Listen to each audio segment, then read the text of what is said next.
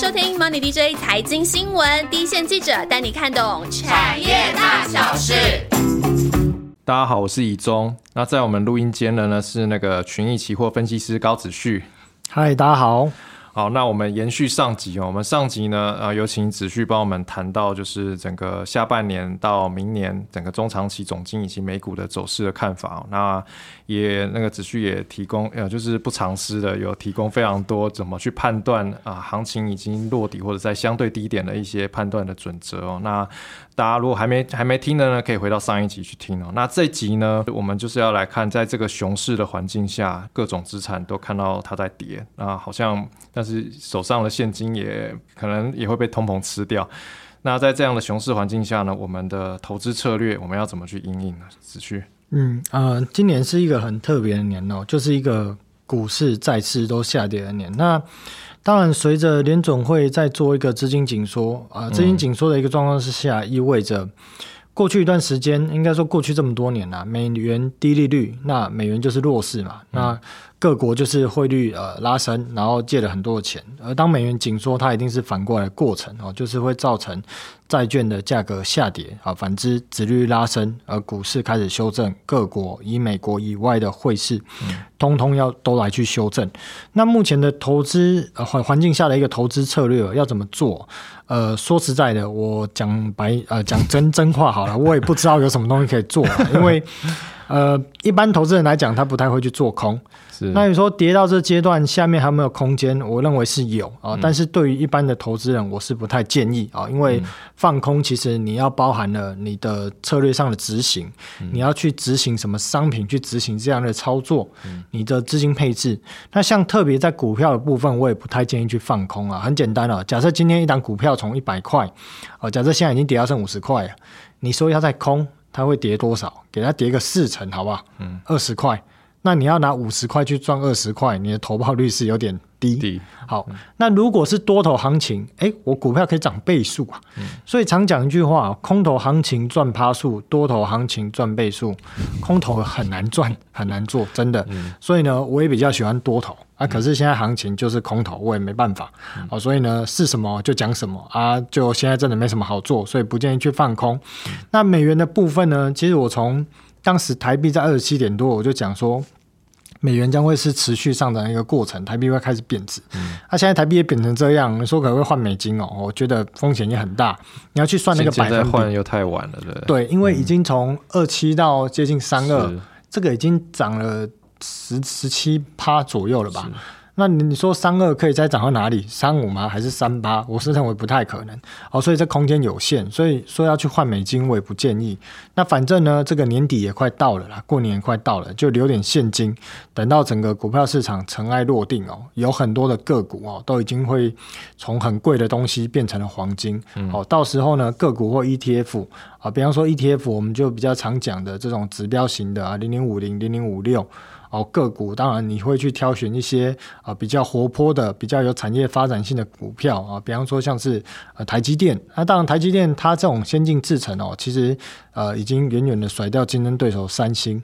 哦，所以纵使整个呃行情跌下来，也不意味着台积电的基本面不好，它只是在资金流去化下的一个修正。哦，所以呢，到时候如果这些相关的股票啊尘埃落定，就我在上个节目讲了嘛，我说。当你看到整个台股季线走平，成交量极致的萎缩啊，市场你的亲朋好友没有人要讨论股票了，可能讲到股票，你问到他还会凶你。哦，这个时间点呢，你就可以去找找哦，有没有这些大家都已经不看的标的哦，ETF，你可以去做一个中长期的投资，它就会是相对的一个安全哦。所以啊，简单来讲，现在这个时间有什么布局？现金等待吧。等待整个行情尘埃落定再进场也不迟，所以你那时候建议的话，假设呃，就是可能明年明年初有机会落底，然后我们的资金的运用上面呢，会是先挑比较呃指数型的 ETF，然后跟或者是大型的全资股先先去着手嘛。呃，如果要讲更细哦，当行情的落底哦，我们在上一集有提到了，债市永远走在股市之前所以什么东西会先谈？一定是债市，因为股市的这个行情要重新回到生机哦，整个市场的资金面必须执行一个整顿。嗯，哦，它必须整顿完毕之后呢，才有可能再回头去呃布局这些股票，甚至做点火、做拉抬的这些行为。所以在此之前，债市会领先的落底。哦，所以呢，当你看到这个如果真的有系统性风险啊，或者明年的第一季啊，整个啊美国的债市啊，它已经尘埃落定啊，这个尘埃落定指的是它的价格跌幅啊，已经它差不多了。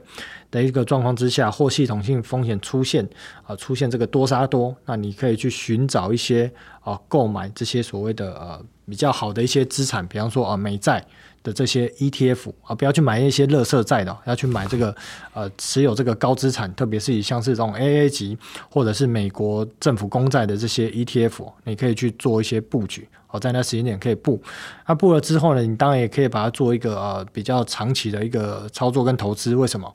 因为呢，如果联准会呢，或者是美国的经济哦，要再度恢复这个生机哦，啊，势必一定会执行这个降息，哦，后续又会再度去执行这个量化宽松，哦，这个基本上不是会不会，它是必然的问题，哦，所以呢，到时候呢，你就会看到整个债券的价格会开始回温，那你布局的东西呢，就会成为一个呃比较长线上扬的一个几率哦，是比较高的。那在 ETF 布局完之后，当然你不要把子弹打光了哈，你留一些刚讲的债市 ETF 布局完之后。你可以再留一些钱去做一些呃个股的这些股票类的 ETF 的配置，或者呢，你可以去做个股的配置。那当然，如果你觉得你具有呃选股的能力，你可以去布局在这个所谓的中小型股的配置，因为中小型股配置它的这个波动哦，它一定是来的比这种大型股 ETF 涨得更凶，在初期的时候哦，所以这个就可以做个可能是呃三二二二啊，或者是呃三三二一的一个嗯。资产配置啊，三三二二啦，啊，三三二二的一个资产配置哦，可能会是比较恰当这样子。OK，就是看他的风险承受能力嘛。对，要看个人的风险承受能力啊。比方说，有些人就觉得我放稳的，好像就是觉得很难受啊，一定要 all in 那种中小型股啊，那十配零也是可以啦。对，看个人的一个风险配置。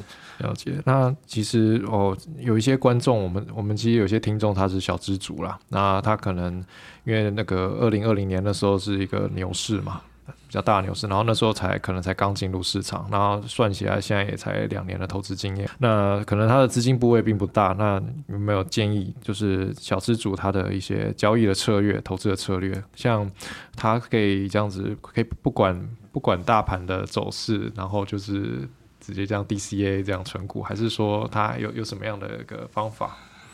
呃，我觉得存股这件事情哦，其实我去算过，如果你从二零一零年哦到二零二二年的现在九月哦，你每个月定期定额去打零零五零哦，你的平均报酬率可能年化报酬率不到三趴哦，这个连通膨大概都快抗不了。这意思是说什么？不是说定期定额这件事情错误，而是时机才是时间点。嗯，哦，你不可能从地板买到天花板，天花板买到地板哦，你又不是几千万在打，不可能干这种事情。啊，所以呢，你一定要在一个相对的低点。去执行你的投资的这些中长期的布局才有意义。好比说前阵子呢，有一个很知名的分析师哦，对折再对折，跑去买零零五零，那现在又套在里面了。为什么？因为买的时间点不对。可是对于他来讲，这可能他只是他的资产其中的百分之十分之一，是或者五呃百分之五哦，对他来讲没差，赔得起。对他赔得起啊，反正也不是他的钱啊。但是对于一般的投资人呢，他没有办法承受，所以呢，在相对的低点做所谓的。定期定额的布局，它才是一个输赢的关键。所以呢，什么时候是相对的低点？就我刚在上集跟这一集我都有提到，我说当你看到整个加权指数最基本的季线走平，成交量极度萎缩，你身边的亲朋好友没有人要再谈股票了，那个时候就叫相对的低点。你那时候我也很难去推荐说现在有什么股票可以买，因为股票这种东西哦，它会有很多的变数，你必须要去随时追踪。产业跟各国变化啊，所以不是说不讲，而是它会有变化。如果现在跟你讲 A 股票很好，结果过了一年发现那 A 股票的营运状况不好，那你是要怪我吗？还是呢？我要随时跟你 update，这是不可能的。哦，所以对于小资主，当然小资主其实也意味着他没有办法承受很高的风险。那没有办法承受很高的风险之下，就去买我刚讲的这种美国好的这种这种政府发行的公债的 ETF，或你就去买台湾的这个零零五零或零零五六哦这种去做一个呃长线的布局。当然，相对低一点，你就不要再分批打了，你就一开始先做一个底单比较大部位的买进。后面你再逐步去买，因为那是你最好翻身的机会了。翻身的机会大概十年一次啦，错过大概就没有了。所以下一次可能很多年之后了。如果这一次尘埃落定，它是一个资产重分配的一个好时机啊。所以如果小资族有机会的话，呃，去买这个零零五零，那我跟大家讲啊，零零五零不会倒了。如果零零五零这台湾前十大五十档全指股都倒了，那你的新台币也变名纸，这也没什么用，啊，所以不用担心这件事情，好，就去买零零五零会是比较安全。刚刚子旭又讲到一个重点哦，其实现在因为是熊市嘛，大家看到的都是股市在跌，都是不好的消息，但是其实，呃，如果你是才刚加入、刚进入这个市场，反而你是应该要更庆幸的，就是你现在不管你怎么买。跟未来相比的话，现在都是在一个相对的低点了。根据你的那个风险的控制，那你还是要看时机。那那个时机要怎么去判断？就是上一集我们节目有有去持续有跟大家分享一些，呃，我们怎么去判断落落底的指标。然后你根据那些指标判断，再搭配你想要选择的那个标的，然后我们就可以在适合的时间进行呃存股。那再来就是想问子旭，就是你觉得美股它比较适合的投资方式是什么？就是它。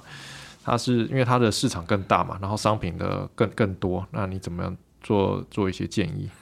嗯，美股的股票其实美股的股票性质跟台股不一样，台股一般很注重这种所谓的本益比或股价净值比，美股呢是比较注重本梦比。这个梦是什么？就是这个企业它有没有发展性。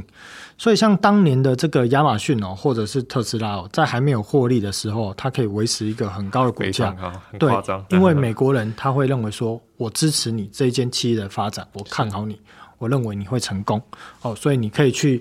啊，当然，这种股票你可以去做挑选。那有些股票会常看到美股，美股一些股票说什么突然短线急涨好多 percent，啊，或者是短期的涨了几倍哦。但是我说实在的，那个一般来讲哦，你身处在台湾哦，你也不是美国的券商，你没有那些人脉在实际跑那些公司，你也得不到这些线。台湾的中小型股都做不到了，美国那些股票更不可能做得到哦。所以那种东西不用去奢望。那美国有什么股票可以买吗？有。有些企业是不会倒的啊，我不会叫你去买麦当劳跟可口可乐，因为那有点太牛啊。你可以去考虑，当整个市场尘埃落定的时候，什么股票还会涨得凶？一定是科技类股。嗯，那科技类股什么股票绝对不会倒哦，在基本上十年内啦哦，讲太久我也不确定，十年后在不在我也不知道，但是十年内啊不会倒的。比方说像是什么哦，像是这个所谓的呃 NVIDIA 啊这种。做这个所谓的全球 GPU 的一个晶片龙头啊，比方说啊微软啊这种是不会倒的啊，这种股票啊你就可以去做投资啊。当然还有一些其他股票，好比说像是啊高通，嗯，好这些啊你可以去做一些布局，就是它是可以做一个适合纯股。而且你知道这个企业的发展是有机会，是啊，但是有些股票我就不太建议了。好比说你去买什么 FB 哦，这个元宇宙如果转型失败，它就会到外太空了，你会不知道它在哪里。哦，这种股票我就不太建议。哦，或者有些这种。呃，景气循环，这讲的循环是指说，呃，当疫情来到的时候，客户的这个订阅数量大幅暴增，结果呢，后面呢，这个客户的订阅数量大幅减少。比方说像 Netflix 哦，这种股票我就不太建议。那如果你要布局，也可以布局一些，呃，第三代半导体的使用类股啊，好比说是啊，像是一发半导体啊，onsemi。啊，这些股票啊，你可以去做一些呃中长线的一个投资啊。基本上，未来在不论是这个景气啊有没有落底之后啊，这个第三类的一个半导体啊，或者是所谓的汽车半导体的应用，还有这种五 G、低轨道卫星、高速运算啊、机器人这一类的，绝对是未来十年内啊整个全球企业的发展方向。OK。呃，美美股就相对于台股，它其实是没有涨跌幅限制的嘛。投资人他的风险控管策略有一些不同的考量嘛。然后再来就是说，因为那个美美股美股它的 ETF 的商品比台湾要多非常的多了。那像刚刚子旭有提到说，像五 G 啊、机器人、低轨道卫星，那他他可能不知道那个就是代表的股票到底有谁，那也不知道哪一家的竞争优势是比较强的，那他可以就是买。主题型的 ETF 嘛，就是直接买个五 G 或者机器人的 ETF，然后呃去做一些布局。你觉得美股因为美股的它的投资的标的实在太多了，我们要怎么在个股或者是 ETF 上面去做一个折中？